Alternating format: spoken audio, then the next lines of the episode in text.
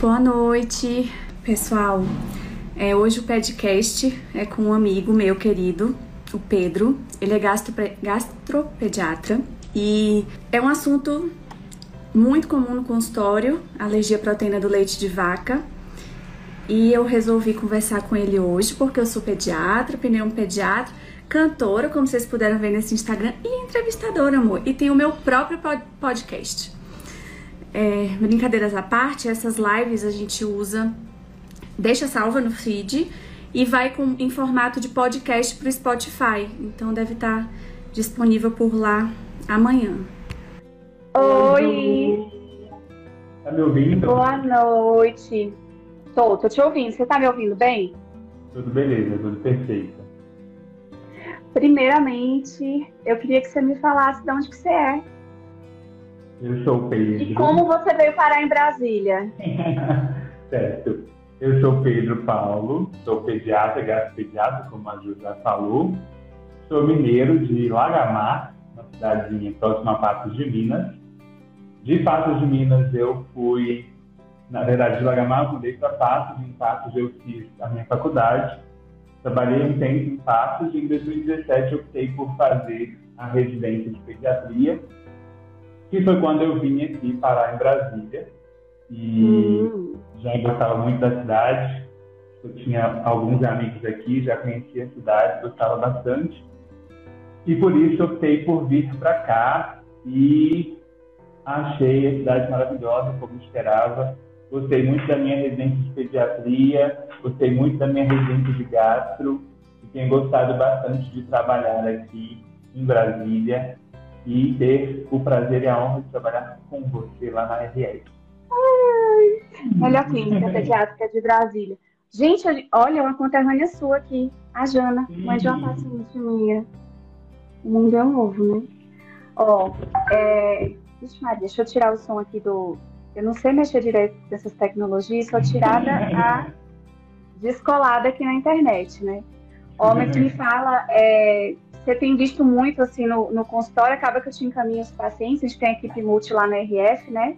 E a alergia à proteína do leite de vaca é, acaba que não é um diagnóstico raro, né, Pedro? Não é raro. É até uma das importâncias né, do assunto é se está cada vez mais frequente. Então a gente fala sobre uma segunda onda de surgimento das alergias. Então teve uma primeira onda na asma e na rinite, agora a gente fala de uma segunda onda com as alergias alimentares e a dermatite atópica. Então, a mudança de comportamento de nós, seres humanos, tem trazido, tem feito com que aparecessem novas doenças. Né? Então, esse é um dos pilares da importância desse tema, porque a gente precisa conversar e esclarecer o que é uma alergia à proteína do leite de vaca ou uma alergia alimentar de uma forma geral. Então, isso, isso é um dos pontos importantes que a gente precisa conversar. Eu estou tão escuro. Eu estou escura? Não, eu, eu tô. Agora acho que melhorou. Beleza. Melhorou. É, e a PLV, né, ela tem uma questão do diagnóstico, que as mães ficam apreensivas por não ter um exame, né, para diag diagnosticar, acaba sendo diagnóstico clínico. Fala pra gente, assim, quanto que o pediatra tem que suspeitar de, de uma alergia alimentar, uma PLV? Beleza. Ó, Ju, antes da gente entrar no mérito, eu queria só deixar uma coisa, esclarecer uma coisa importante quando a gente fala do que, que o alimento pode causar no nosso corpo. Eu gosto de começar com isso, porque a gente já, já tira algumas dúvidas no meio da nossa conversa. Então, quando a gente fala de reação adversa ao alimento, então, eu como, o alimento ele é importante para a minha nutrição, para a estrutura celular, para levar os nutrientes responsáveis por garantir o bom funcionamento do meu organismo. Então, eu preciso do alimento. E esse alimento, ele, o corpo tem que absorver esse alimento. E podem surgir algumas situações que são essas reações adversas aos alimentos. Então, esse alimento que entra no meu organismo, ele pode ser absorvido de boa e não acontecer nada, ou ele pode gerar uma reação de toxicidade, então trazer alguma toxina que não é normal do meu organismo e aquilo ali causar algum mal. E ele pode ter dois tipos de reação do meu organismo para com o alimento. O meu alimento pode desencadear uma resposta imunológica, então o meu corpo pode atacar aquele alimento, ou o meu corpo pode não conseguir absorver aquele alimento. Quando a gente fala que o corpo ataca o meu alimento, a gente está falando das alergias alimentares. Então, quando eu tenho uma alergia, eu preciso ter uma resposta imunológica que faça com que o meu corpo, o meu corpo, né, faça com que aquele alimento represente uma ameaça. Quando eu falo de não conseguir absorver, o meu corpo vê aquele alimento, mas eu não consigo quebrar ele em partículas menores, eu não consigo transformar aquele alimento numa parte do meu corpo. Quando a gente não consegue quebrar o alimento, a gente está de frente das intolerâncias. Então, aqui a gente já faz uma grande distinção do que é intolerância, por exemplo, à lactose da alergia à proteína do leite de vaca. Na intolerância, o meu corpo não consegue digerir a lactose, mas a lactose, a princípio, não gera nenhum tipo de reação no meu corpo. Vai ter reação depois que ela vai ser fermentada, e aí vai dar distensão, vai dar gás, vai dar diarreia. Mas a alergia alimentar acontece porque o meu corpo vê a proteína do leite de vaca reconhece aquilo como uma ameaça e o nosso corpo tem estruturas para proteção, para reconhecer ameaças e eliminá-las, para que a gente não sofra com esses alimentos tóxicos. Então, ele tem uma interpretação errada daquela proteína e gera, então, essa reação imunológica que a gente chama de alergia. Dentro das alergias, a gente tem três grandes grupos, né, que é a alergia IgE mediada, que é uma resposta rápida, que vai ser mediada por um conjunto de estruturas que são produzidas por células específicas que têm uma resposta rápida, que esse tipo de alergia, que é a alergia que o alergista trata, esse tipo de alergia a gente tem exame. A gente tem exame para fazer esse diagnóstico. Quando a gente está falando de uma resposta não IgE mediada, eu tenho um grupo de células que geram uma resposta imunológica mais lenta. E esse tipo de alergia pode demorar a aparecer os sintomas. E o outro tipo que eu disse é o misto, que é, por exemplo, o que acontece na asma. A gente não vai entrar em detalhes hoje, mas eu queria só diferenciar o que é uma alergia IgE mediada, que é uma resposta rápida, que o grande exemplo é uma alergia do camarão. Eu como camarão, eu passo mal na hora, eu vou ter sintomas em locais específicos, eu vou ver alteração de pele, eu vou ver alteração do sistema respiratório. Então, isso vai caracterizar uma resposta imediata da alergia IgE mediada quando eu falo que pode acontecer também pelo leite de vaca, não é só pelo leite, não é só na IgE. Quando eu falo. Mas não é o mais comum, né? Isso. O, se a gente for pegar para medir, o mais comum é a não IgE mediada. Quando eu falo de não IgE mediada, eu não tenho exame, porque eu preciso esperar o meu corpo reagir para que eu tenha sintomas. E aí, o que, que eu posso ter de sintomas? Foi essa pergunta. O que, que eu Isso. posso quando é que eu devo pensar em alergia alimentar?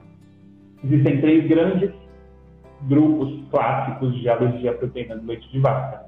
Quando essa alergia acomete o corpo inteiro, que é uma síndrome da enterocolite induzida pela proteína alimentar, que é o famoso S-PAI. Então, é uma criança que teve contato com determinada proteína alimentar e ela começa a ter alterações tipo vômitos, grandes quantidades de vômitos, pode ter diarreia, pode ter alterações do, do, nível de consciência. Então, é um caso muito grave que a criança vai precisar ser hospitalizada. E de, dos tipos de APLV não IgE mediado é o que acontece mais rápido, mas não é imediato. Então, demora aí umas quatro horas para aparecerem os sintomas. Quando eu falo de alterações relacionadas ao intestino delgado, onde acontece a absorção dos nutrientes, eu tenho o outro tipo clássico, que é a enteropatia induzida pela proteína alimentar onde a criança pode ter diarreia, a criança vai ter um comprometimento de ganho de peso, porque eu, tô, eu gero essa, essa alergia, gera uma inflamação, e essa inflamação dificulta a absorção dos nutrientes. Então, eu tenho esse, a parte da enteropatia, que gera essa dificuldade de absorção, que vai me dar uma diarreia, que vai me dar uma dificuldade de ganho de peso. E eu posso ter uma acometimento de intestino, intestino grosso, pode falar.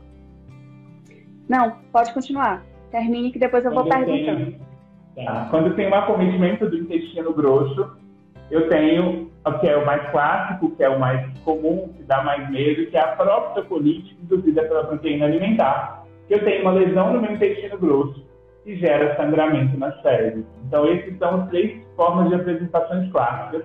mas nós temos visto cada vez mais o surgimento de outras formas, como, por exemplo, o refluxo. Então, eu tenho um refluxo muito exagerado pode ser desencadeado por uma alergia à proteína do leite de vaca, cólicas exageradas, constipação. É, Assadura, né? Muito persistente. Isso. As, as assaduras podem ser um indício de alergia à proteína do leite de vaca, mas geralmente o que a gente vai ver é uma criança que não está bem do ponto de vista nutricional, do ponto de vista de sintomas gastrointestinais. Nem toda criança que regurgita e está irritada é por um quadro de alergia à proteína do leite de vaca. Nem toda criança que está constipada é por um quadro de alergia à proteína do leite de vaca. E nem toda criança que tem cocô com sangue é por alergia à proteína do leite de vaca. Então a gente precisa de uma avaliação e fazer o que a gente chama de, o diagnóstico do, do, da doença. Não é porque a criança fez um cocô com sangue que eu posso jurar que é uma alergia à proteína do leite de vaca. Não é porque é. a criança está tendo regurgitações recorrentes, perdendo peso, que eu posso jurar que isso é uma alergia à proteína do leite de vaca. Então, a gente primeiro tem que descartar as causas mais graves, descartar doenças orgânicas, se esse for a nossa principal hipótese, mas se chegou na hipótese de uma alergia desencadeada por uma proteína alimentar, eu preciso fazer o diagnóstico. E como é feito esse diagnóstico nas alergias não IgE mediadas? Só tem um jeito. Não tem milagre, não tem laboratório, não tem imagem que vai dar esse resultado ainda. Pode ser que surja alguma coisa, mas até o momento que a gente tem de diagnóstico é o que a gente chama de oral, que consiste em. É, travou aí, deu para ouvir? Minha tela tá. Não sei o que, está rolando, não. Mas. Mas tu tá me ouvindo? Tô ouvindo normal. Ela que tá ficando escura e sei lá o que tá rolando aqui, gente. Não sei mexer. Eu vou me virar. Tá, bom. Mas, ó, então, então não temos, né? Oi? Não temos o exame por enquanto. Ainda não temos um exame que vai, por exemplo, igual no caso da alergia IgE imediata, que eu consigo dosar as IgE, saber que eu tenho uma IgE aumentada, associada a um sintoma, eu posso concluir que é uma alergia imediata. Isso não acontece nas não IgEs imediatas. Então, não adianta dosar é, IgE para essas que não têm características de IgE mediada, né? É importante a gente Exatamente. falar isso, porque às vezes a mãe é, fica tão apreensiva, né, de não, não ter um exame, e a gente às vezes explica as diferenças, Exatamente. mas. Se eu estou pensando em alergia não IgE, que sintomas urgentes, demora para aparecer sintoma, não é uma coisa aguda, não está tendo lesão de pele, eu não estou pensando numa alergia imediata, uma alergia mediada por células IgE, não adianta eu pedir os marcadores de uma doença IgE, porque eu estou olhando para uma coisa e pensando em fazer exame de outra. Então, não justifica fazer este exame nesse momento. O que que... Sabe outra coisa que eu queria te perguntar antes? É... Sobre a questão do refluxo, recentemente eu estava lendo um protocolo e que ele falava, inclusive, que você, quando você desconfia de um refluxo, né, e pode ser um APLV, antes de você pensar em entrar com medicamento, alguma coisa assim, é você tentar fazer dieta, né? Exatamente. Essa é a minha grande briga e a grande tristeza que eu tenho na pediatria, que é de ver crianças com refluxo que até você consegue, não, beleza, isso é um refluxo patológico, eu tenho sinais de alarme, eu tenho perda de peso, eu tenho uma criança bastante irritada que não está mamando, mas a primeira coisa que é feita é entrar com um remédio e não é isso que o consenso orienta. Realmente o consenso da EFG, o consenso da Sociedade Brasileira de Pediatria, o que é recomendado para que a gente faça primeiro é tratar como uma alergia à proteína do leite de vaca. E aí a gente precisa fazer a exclusão da proteína do leite de vaca da dieta da criança. É, como é que a gente faz isso, então? Como é que eu concluo que é uma criança que tem uma alergia à proteína do leite de vaca ou não? Isso é alguma outra coisa. Então, a primeira coisa é... Só ver se melhora aqui. Acho que melhorou um pouquinho, pouca coisa. primeira coisa, a gente precisa entender... Tá bom, estou te vendo claro. O mecanismo do, do teste de provocação oral. Ou seja, eu suspeito, eu tenho uma forte suspeita que é uma alergia à proteína do leite de vaca. Beleza, é o primeiro passo, eu suspeito. Aí eu retiro o leite de vaca da dieta dessa criança. Aí lembrando que o leite de vaca chega na dieta da criança de duas formas. Ou pela alimentação materna, quando a criança está no só no peito, que é o que a gente preconiza, é o que a gente espera, que a gente torce que esteja acontecendo, se a criança não tiver com alimentação complementar. E se essa criança não mama no peito ou mama no peito faz uso de fórmulas, a gente precisa trocar a fórmula por uma fórmula que tenha a proteína do leite de vaca mais quebrada, que vai diminuir o potencial de causar alergias, o potencial de alergenicidade dessa fórmula. Então a gente tem que tirar a proteína do leite de vaca da dieta dessa criança. Pronto, eu tiro, eu suspeito, eu tiro a, a, o leite de vaca. Aí a criança melhora ou não melhora. Eu tendo essa melhora, ou esperando ali as três, quatro semanas, essa criança melhorou dos sintomas, beleza, ó. Eu suspeitei que era uma PLV, eu tirei o leite de vaca, essa criança começou a ganhar peso e parou de regurgitar, ou essa criança parou de sangrar fezes, ou essa criança parou de ter diarreia, ou essa criança não teve mais vômitos, né? O que, que eu tenho que fazer para concluir que isso foi desencadeado por uma proteína do leite de vaca? eu tenho que voltar o leite de vaca para a dieta dessa criança. Então, isso é feito com orientação profissional, isso não é para ser feito em casa, eu só estou explicando como a coisa funciona. Então, uma vez que eu tenho o diagnóstico, a suspeita, eu preciso desses passos para fechar o diagnóstico. Eu suspeito, eu retiro, a criança melhora, eu coloco de novo a proteína do leite de vaca na dieta dessa criança para poder então concluir. Eu vou concluir. Essa criança vai piorar depois que eu reintroduzir o leite de vaca ou essa criança vai continuar boa, ganhando peso sem diarreia, sem refluxo, depois que eu voltar o leite de vaca para a dieta? Se essa criança continuar bem com o leite de vaca reintroduzido, é porque não era uma alergia à proteína do leite de vaca. Pode ter sido alguma infecção transitória, pode ter sido um, um processo de amadurecimento do intestino que demorou um pouco mais para conseguir melhorar todos aqueles sintomas e acabou gerando um pouco mais de fluxo, um pouco mais de diarreia.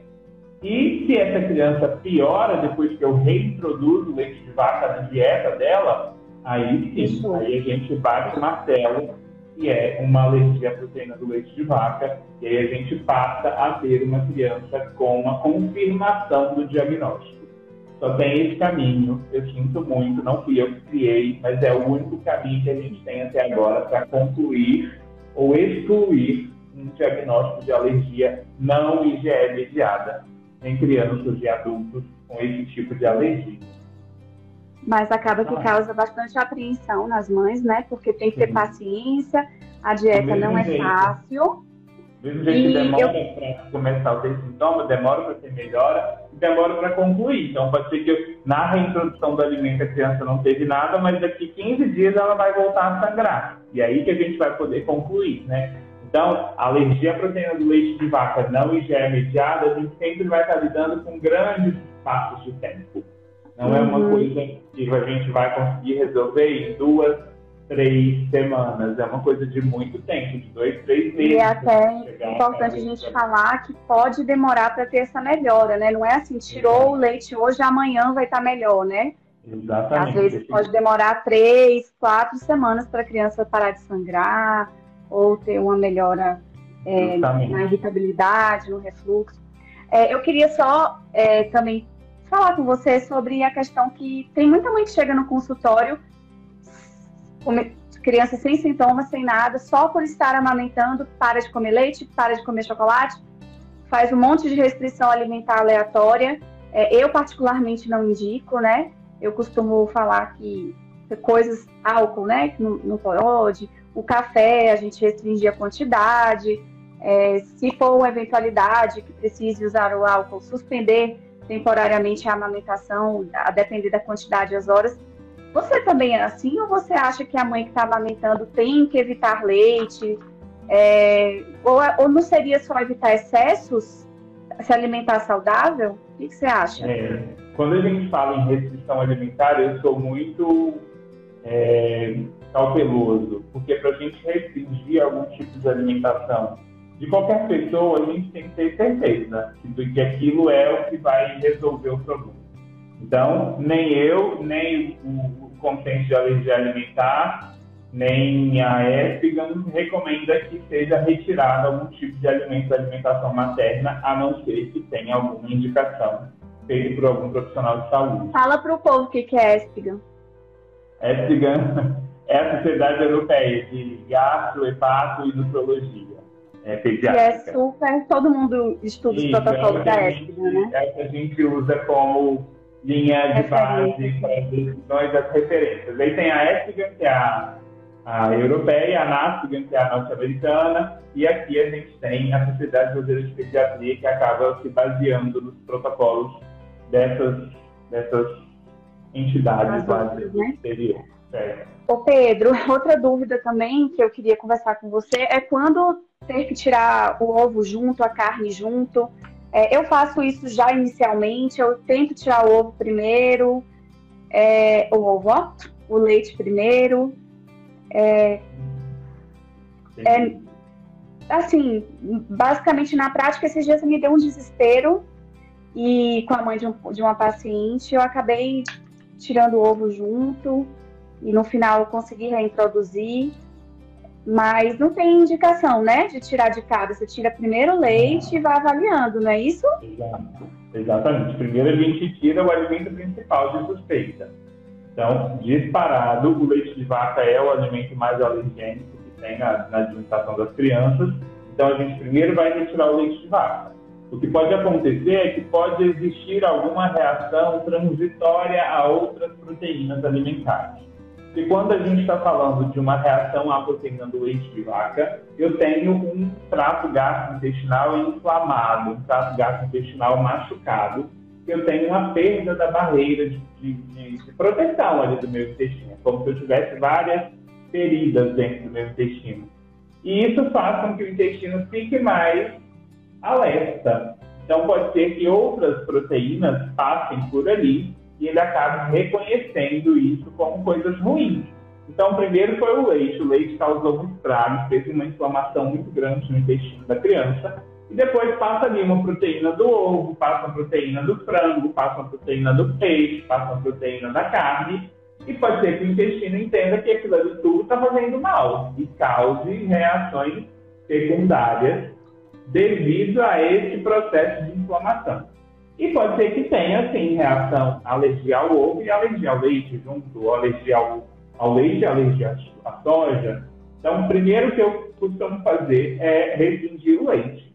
Se eu espero ali duas, três, quatro semanas eu não tenho resultado, eu passo a pensar que pode ser que tenha alguma outra proteína re, re, reacionando ali, tendo alguma reação em conjunto com o leite de vaca. E a gente vai retirando aos poucos. Eu acho bastante agressivo retirar todas as coisas e ir voltando devagar. Eu prefiro ir retirando aos poucos, a não ser em casos de desnutrição muito graves, mas aí a gente está falando de alguma doença mais grave que a gente não vai proceder dessa forma mais cautelosa. Mas geralmente não tem indicação de você retirar todos os alimentos. A mãe vai beber a água e tal, e está tudo bem, e aos pouquinhos a gente vai colocando as outras coisas. Eu sou muito contra esse tipo de atitude. Eu prefiro começar com a retirada do leite de vaca e depois ir retirando os outros grupos alimentares. Não tiver resposta. uma resposta. E da mesma forma, se eu penso em outro tipo de alergia, eu preciso confirmar o diagnóstico dessa alergia também. Então eu tenho que tirar, ver se tem resposta e colocar de novo para ver se vai ter piora, para eu poder concluir ou não que isso é uma alergia ao ovo, à soja, à carne de vaca. Então, essas restrições muito é, exageradas não faz parte da minha conduta. E, eu e a mãe já está no puerpério, né, Pedro? Exatamente. É um momento então, tão difícil. É, já é um Cheio de adaptações, né? Muitas mudanças, principalmente se for o primeiro filho, então é tudo muito novo, tudo muito assustador, e esse eu ainda chego e falo, eu preciso que você pare de comer ovo, preciso que você pare de comer leite, preciso que você pare de comer soja, tem uma explicação para isso, né? Então, por isso que eu acho muito importante que os pacientes entendam por que, que não pode comer o leite de vaca, por que, que tem que fazer essa restrição, por que, que a gente precisa de um tempo maior para que isso aconteça. Né? Então, isso precisa ser muito bem explicado, porque eu já tentei ficar sem comer leite de vaca e é muito difícil. Eu consegui. Ai, muito! Consegui um dia. Leite de vaca e, assim, Ai, a gente podia fazer um desafio lá na RF, né? Não, Ver quem consegue não ficar. Podia. Tô fora, tô fora. Olha, eu falo com as minhas mães da PLV que realmente elas são guerreiras, assim, porque é uma dieta muito difícil. Você for ver, praticamente tudo tem leite, né? Doce é uma dificuldade. E tem outras coisas, né, Pedro? Pode ter leite, lenço umedecido. É... Quando, eu... quando, a gente fala desses outros componentes cosméticos, principalmente de, que podem conter leite, aí a gente tem que ter mais um pouco de cautela, porque a alergia IgE mediada vai ter mais problema com esses outros alimentos, com esses outros utensílios, por exemplo. O lenço umedecido ele é mais prejudicial com a alergia IgE mediada. A criança ah, que não que é aquela alergia que é aquela alergia que vai dar uma reação imediata. Então eu vou encostar imediata. no você reação. Ah, Pode ter bem uma racha na pele, né? o sangramento nas fezes dificilmente vai ser desencadeado porque eu passei um lenço umedecido na criança. Porque eu preciso que essa proteína alimentar esteja dentro do meu intestino, para o meu intestino reconhecer isso como uma coisa ruim. E aí a gente fala das, das formas de, de, aquisição de tolerância. Quando eu tenho um primeiro contato do alimento pelo, pelo trato gastrointestinal, é mais fácil de ter tolerância, porque o intestino está mais bem preparado para esse tipo de abordagem. Ou seja, o meu intestino tem mais mecanismos de reconhecer o alimento como um alimento mesmo. Se eu pego o meu leite e passo na pele da criança, a pele tem menos mecanismos de tolerância. Então, ela pode gerar uma resposta no corpo inteiro, dizendo que aquele alimento ali ó, é coisa ruim. E quando chegar no intestino, já está tudo armado. Então, a primeira exposição dos alimentos alérgicos deve ser feita pela via oral, pelo gastrointestinal. Então, nada de ficar passando glúten na pele das crianças, nada de ficar passando leite, ovo, para ver se vai ter algum tipo de reação, a não ser que seja recomendado por um alergista. Mas não é para passar primeiro na pele antes de comer o alimento, porque isso pode aumentar a chance de ter uma intolerância. Uma intolerância não, uma alergia. Desculpa. Foi bom você, você falar. É, outra coisa que eu queria te falar é assim, a partir do momento que fechou o diagnóstico, é, como que costuma ser o prognóstico dessas crianças? Exatamente. Então, quando a gente fala de prognóstico, é por quanto tempo, né? Você querendo saber quando é que ela vai melhorar? Quando que essa criança vai melhorar?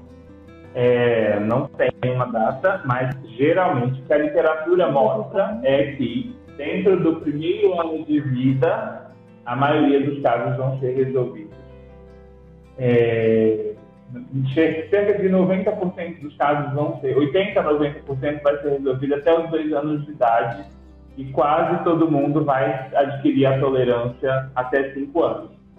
Uma pequena parcela dessas crianças vai ser alérgica para o resto da vida. Então, vai, nunca vai conseguir comer um leite, uma, alguma coisa derivada de leite de vaca sem ter algum tipo de reação porque o organismo nunca vai conseguir converter aquela proteína numa coisa saudável e não numa ameaça. Então, sempre que comer alguma coisa com proteína do leite de vaca, vai ser um, um fator de desencadear uma resposta imunológica para gerar um processo alérgico. Então, existem crianças que vão ter a PLV para toda a vida, vão ser adultos a PLV. Isso existe. É o mais comum? Ah, por enquanto, ainda não. Pode ser que isso se torne uma verdade, que daqui a pouco a gente perceba que não, que a maioria das crianças tem persistido com a pele, mas por enquanto não é o que acontece. A maioria das crianças consegue resolver os quadros de alergia alimentar ali por volta de dois, os alergias não irremediadas. Quando a gente fala de irremediada, essas a maioria vão ficar para sempre. Mas a boa notícia é que a maioria né? das crianças vai resolver logo. Não é uma coisa que vai ficar por muito tempo. Ainda bem. Porque é ah. culturalmente muito complicado. Outra dúvida que eu tenho é no momento que a alergia é IgE mediada, ela tem que ser acompanhada pelo alergista. É, assim, eu como meu paciente pediatra, de pediatria geral, né? É, o gastroalergista, até para as mães se guiarem, assim, né? Os dois acompanham. Geralmente, o alergista vai fazer o acompanhamento das alergias e já é pediatra. Por quê? Porque é ela tem uma especificidade de fazer o teste de provocação dentro de um ambiente hospitalar ou de um ambiente de uma clínica com suporte avançado, sabe? E geralmente os pacientes da gastro não precisam ver, não correm esse risco de vida se tiver contato com a proteína do leite de vaca.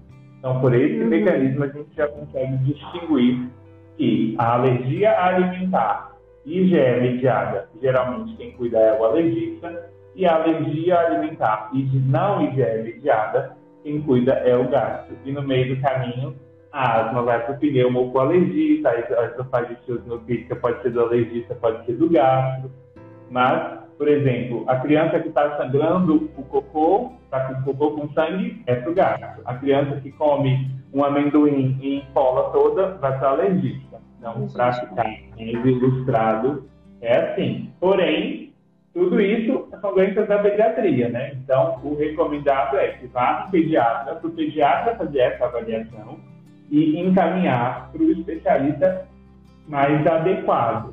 Eu já recebi crianças com alergia já imediata? Já. Fiz o, toda a orientação e encaminhei essas crianças para o alergista para fazer o segmento e todo o acompanhamento. Mas não, os pais não têm obrigação de aceitar qual especialista vai acompanhar a criança. O ideal é estar em acompanhamento com o pediatra, para o pediatra fazer esse direcionamento quando for necessário. Excelente, Pedro.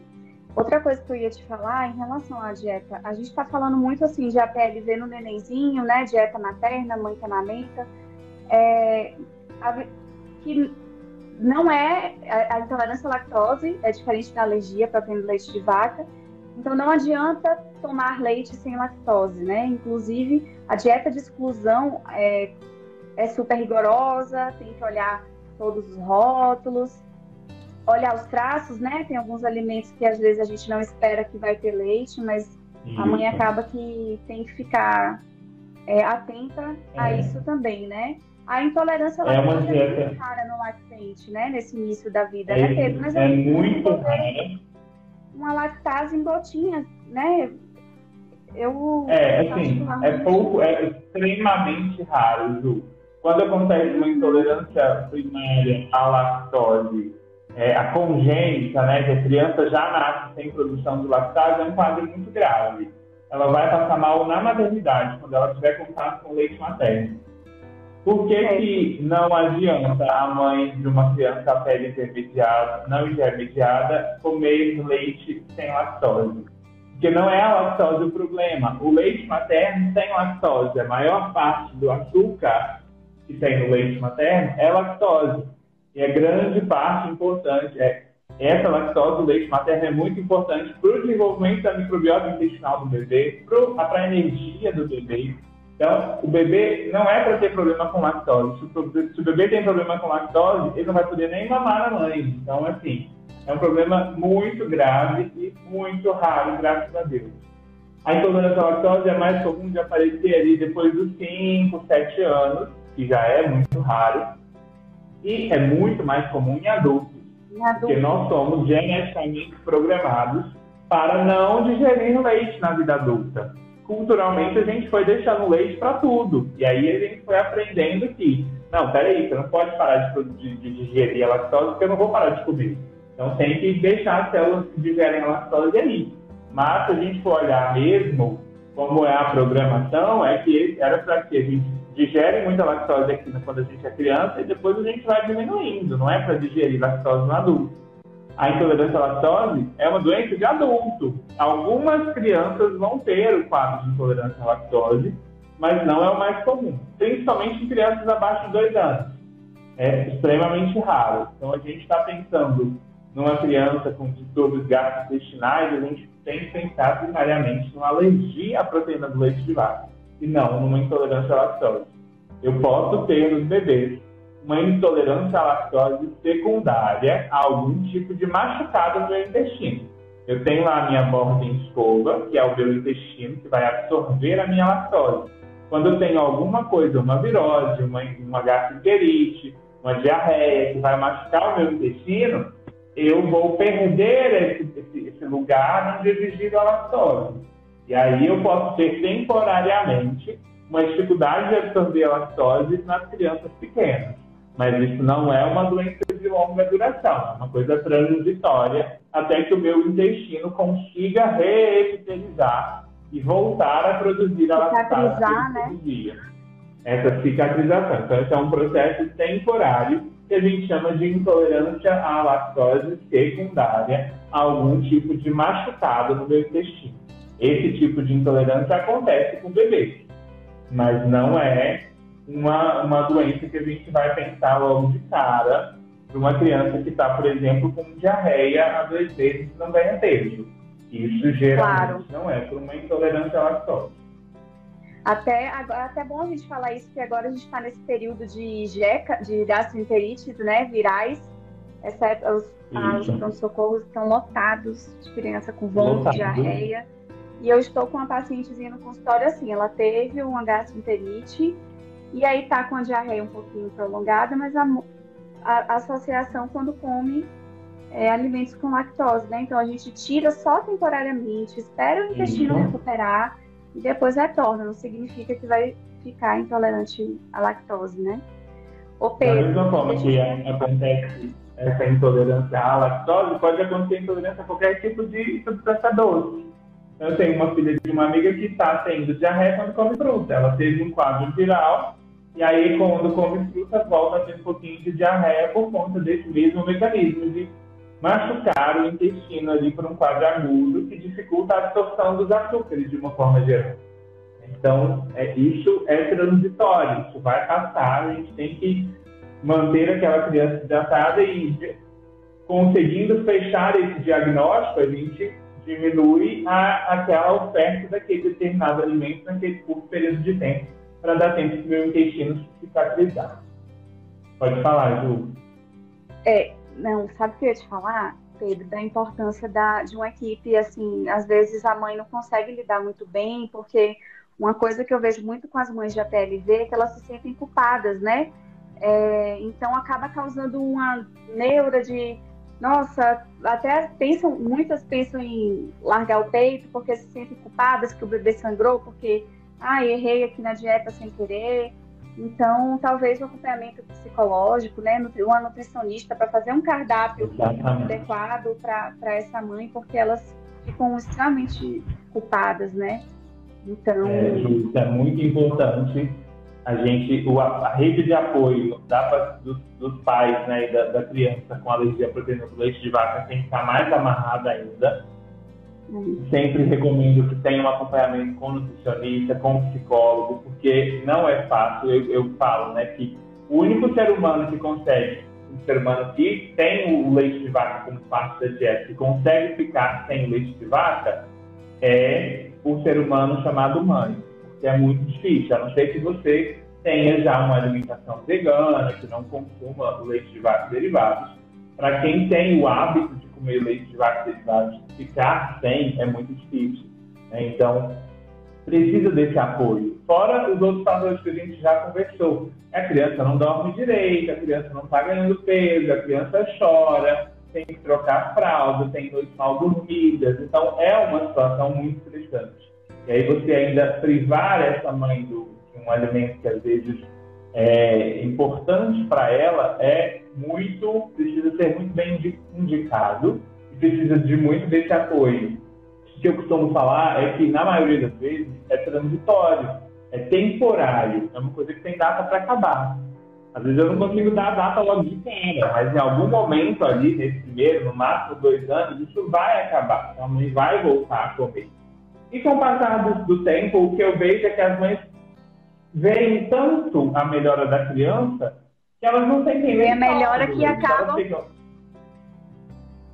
Assim, não, doutor, tá, comigo está tudo certo. Não, vamos, a gente vai tentar na próxima consulta tentar começar com os assados. Ah, não, mas ó, doutor, se quiser ficar um pouquinho mais, está tudo bem. Ela está ótima, está ganhando peso, estou super feliz. Então as mães conseguem perceber que isso que deu resultado. Né? Então, assim, é isso é o que mais dar força para ela. Não, eu não vou comer esse chocolate hoje, porque minha filha está muito bem, eu não preciso comer esse chocolate agora. Quando ela melhorar disso, ou quando ela não estiver mais mamando, quando estiver bem, se eu quiser eu como. Mas assim, a partir do momento que os pais entendem e principalmente depois que eles percebem a melhora dos filhos, você pode falar o que você quiser, que ela vai, vai concordar que isso realmente funcionou. Então, isso é o que, que dá mais força para as mães, né? Além da gente precisar de esse suporte. Porque às vezes acontece de esquecer, então está muito cansado, esqueceu de comer um chocolate, esqueceu de pedir uma comida fora que veio com queijo. Né? Então, assim, eu costumo indicar para essas mães que procurem comer, se for para comer fora de casa, e em restaurantes veganos, que você vai ter certeza que não vai ter nada de derivados animais, que não vai ter leite de vaca. Se tiver um queijo, vai ser um queijo de origem vegetal, que não vai ter o que Elas ficam com muita dificuldade de comer fora de casa, né? Porque Exato. é difícil. Hoje em dia está um pouco mais fácil, Ju, porque tem muitas opções veganas, principalmente aqui em Brasília, né? Então, nas cidades maiores, aqui tem muitas opções veganas que dão essa, esse tipo de, de apoio também né, para as mães. Então, por exemplo, eu consigo pedir uma pizza que tem, tem leite de vaca derivado, eu consigo pedir um sanduíche, né, eu consigo pedir um, um pão sem leite de vaca, eu consigo, sei lá, tem de tudo. Tem, tem milkshake sem leite de vaca. Né? Então, sim, as opções sim. hoje em dia estão muito mais presentes na sociedade. Isso é muito Os leites vegetais, é, elas podem, né? Os leites vegetais? Sim. Então, o leite vegetal, ele não vai trazer o aporte de cálcio que a mãe precisa. Ela vai precisar tomar o comprimidinho de cálcio que a gente vai perceber a partir do momento que a gente faz essa restrição alimentar. Mas como um substituto ali, imediato para ela sentir que está tomando leite, é super recomendado e não faz mal para ela nem para a criança. Então, não dá para ter ele como única fonte de cálcio, porque o aporte de cálcio é bem menor. Mas ele é recomendado para criar, não. Eu não vou, não vou fazer isso beber o copo dele. Beleza, bebe um leite vegetal. Beleza, bebe um leite vegetal.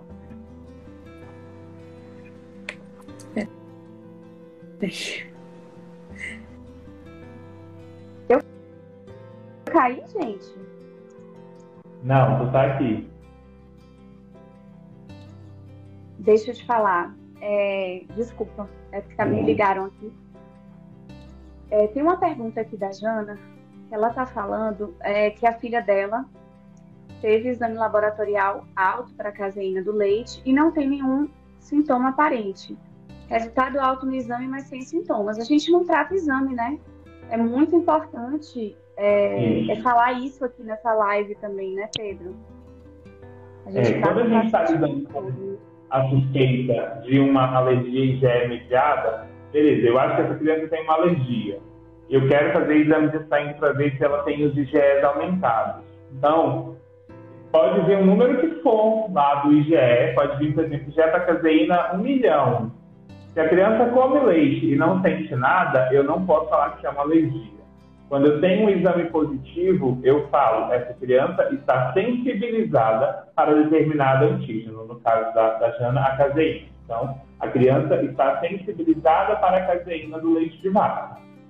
Ela tem alergia, até que ela tenha uma reação no corpo, eu não posso chamar isso de alergia. Eu posso chamar de sensibilização.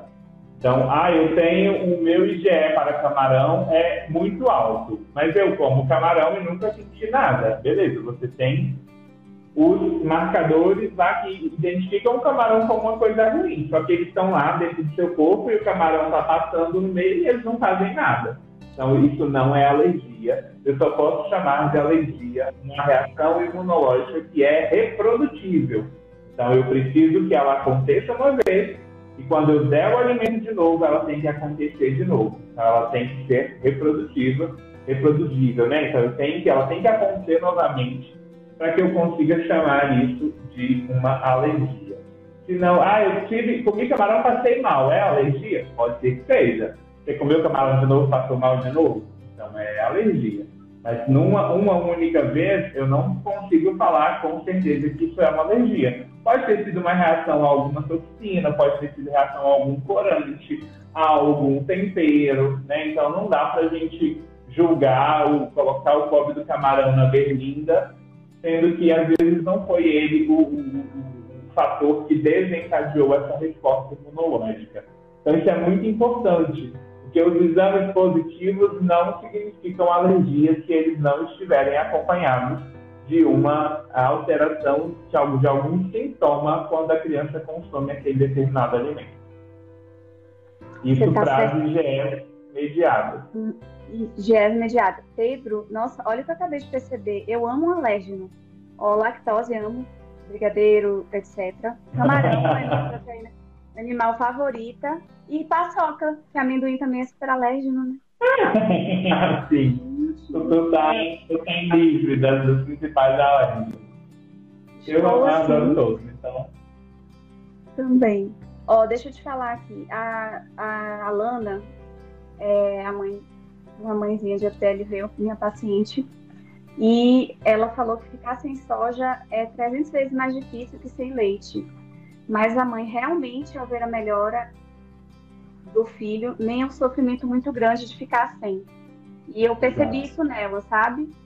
Ela ficou um pouquinho resistente no início ao diagnóstico, é, mas de acordo com que, que, a, que a neném foi melhorando, acho que a, a, é, foi exatamente isso que você falou, é, né? O, mas querem o bem. O maior estímulo é a melhora do ciclo. Quando eles vêm melhorando, quando vêm ganhando peso, quando vê melhora da diarreia, quando vê melhora do sangramento, não tem nada que pague isso.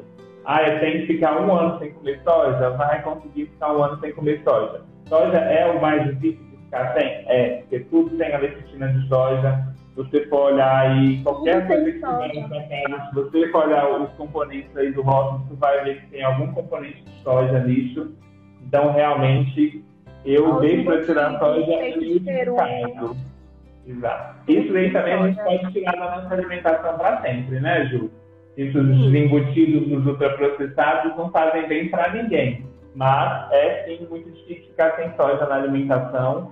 E quando é extremamente necessário, a gente precisa fazer a restrição da soja também. Mas eu costumo deixar, deixar a soja para depois do ovo. Eu geralmente tiro leite, depois tiro o ovo, depois eu tiro soja para ver se vai precisar chegar na Carne soja. vermelha só depois também, né? Mais Isso, mais... também depois. É, às vezes antes não tem assim, não é todo mundo que vai ser desse jeito, a gente vai avaliando que a, que a mãe já traz de. Ah, mas lá não, doutor. Quando eu como muita carne vermelha, parece que ela piora. Ah, não, quando eu como ovo, ela fica péssima. Ou então, não, eu como tudo, sempre comi muita coisa de soja e nunca vi nada de piora nela. Então, assim, isso também vai ser importante para a gente determinar qual vai ser o próximo alimento que a gente vai tirar se for necessário fazer mais algum tipo de restrição. Mas, geralmente, a gente consegue resolver a maioria dos casos tirando o leite e o, o ovo. Joia. Ó, vou fazer um resumo só para a gente ver se a gente esqueceu de falar alguma coisa importante. IgE mediada e não mediada, diferenciamos. É, alergia a leite e intolerância à lactose, diferenciamos. Falamos dos principais sintomas, inclusive dessa diferença, né, da alergia, IgE mediada e não IgE mediada. Falamos do diagnóstico, teste de provocação oral, né, que o diagnóstico só tem exame quando é, quando a gente suspeita da alergia IgE mediada. É, falamos da necessidade Exato. dessa questão do do, dos outros alimentos, os desafios da dieta materna, a importância de um acompanhamento multidisciplinar dessas mamães, como costuma ser o prognóstico, que é uma boa notícia, né, no meio dessa, é, dessa história de, de APLV, uhum. que é realmente, assim, pelo menos os pacientes que passaram por mim, ficam em acompanhamento conjunto comigo, gasto com você, na hora na RS também, a gente vê que eles vão crescendo, vão tolerando, né? E é isso foi um prazer. Primeiro, esquecemos alguma coisa pelo que você viu aí do meu é, Acho que não, Ju. O que a gente tinha conversado era isso que a gente tinha proposto de trazer. É, queria agradecer muito o convite, adorei participar. Desde que você começou a fazer o podcast, eu falei, ah, quero participar, a Ju me chama. Você me chamou já tem um tempão. Eu fiquei... Uma pessoa. É. É muito assim, né? Muito chique. Essa cantora maravilhosa. Ô, Ju, eu amei, mas, assim, amei. Desculpa a demora. Conta eu... pra eles há quanto tempo que a gente tá tentando marcar essa live. É verdade. Desde é julho, né? Desde julho, é. gente. É. Porque é um eu saí de férias. Foi, Isso, mas estou à disposição. Quando quiser que a gente converse mais, estarei aqui. Talvez demore um pouquinho, mas a gente, gente. vai dar um jeito. Mas é isso. Muito tá. obrigado. Muito sucesso aí na sua jornada e obrigado pela parceria. Viu? É, pra gente é um prazer ter você lá na RS. É sucesso absoluto, né, amor? E é um querido. Então, adoro quando meus pacientes conseguem acompanhar em conjunto com você. A gente pensa parecido, a gente fez residência lá no HCD, somos do mesmo uhum. tempo, né? Então, vivemos várias experiências juntos que nos conectam. Então, foi um prazer. A gente depois marca de novo. E um beijo. Muito obrigada pelas informações. Um beijo. Tchau. Beijo, Tchau, gente. Obrigada, viu? tchau, Até tchau. amanhã. Tchau.